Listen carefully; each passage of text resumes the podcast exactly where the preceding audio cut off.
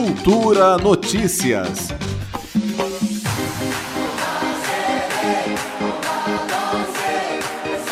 Esta sexta-feira, 2 de dezembro, a seleção brasileira entra em campo pela terceira vez na Copa do Mundo do Catar.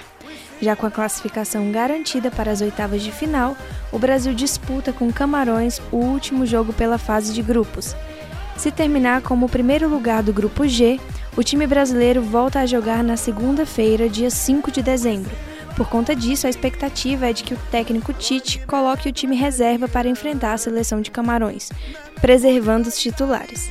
A provável escalação então seria com Ederson, Daniel Alves, Éder Militão, Bremer, Alex Teles, Fabinho, Bruno Guimarães, Rodrigo, Anthony, Gabriel Jesus e Gabriel Martinelli.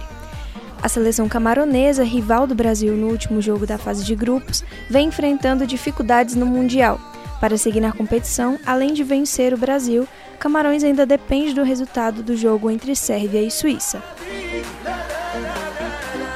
Com supervisão de Nita Queiroz, Daniela Oliveira para Cultura FM. Cultura Notícias.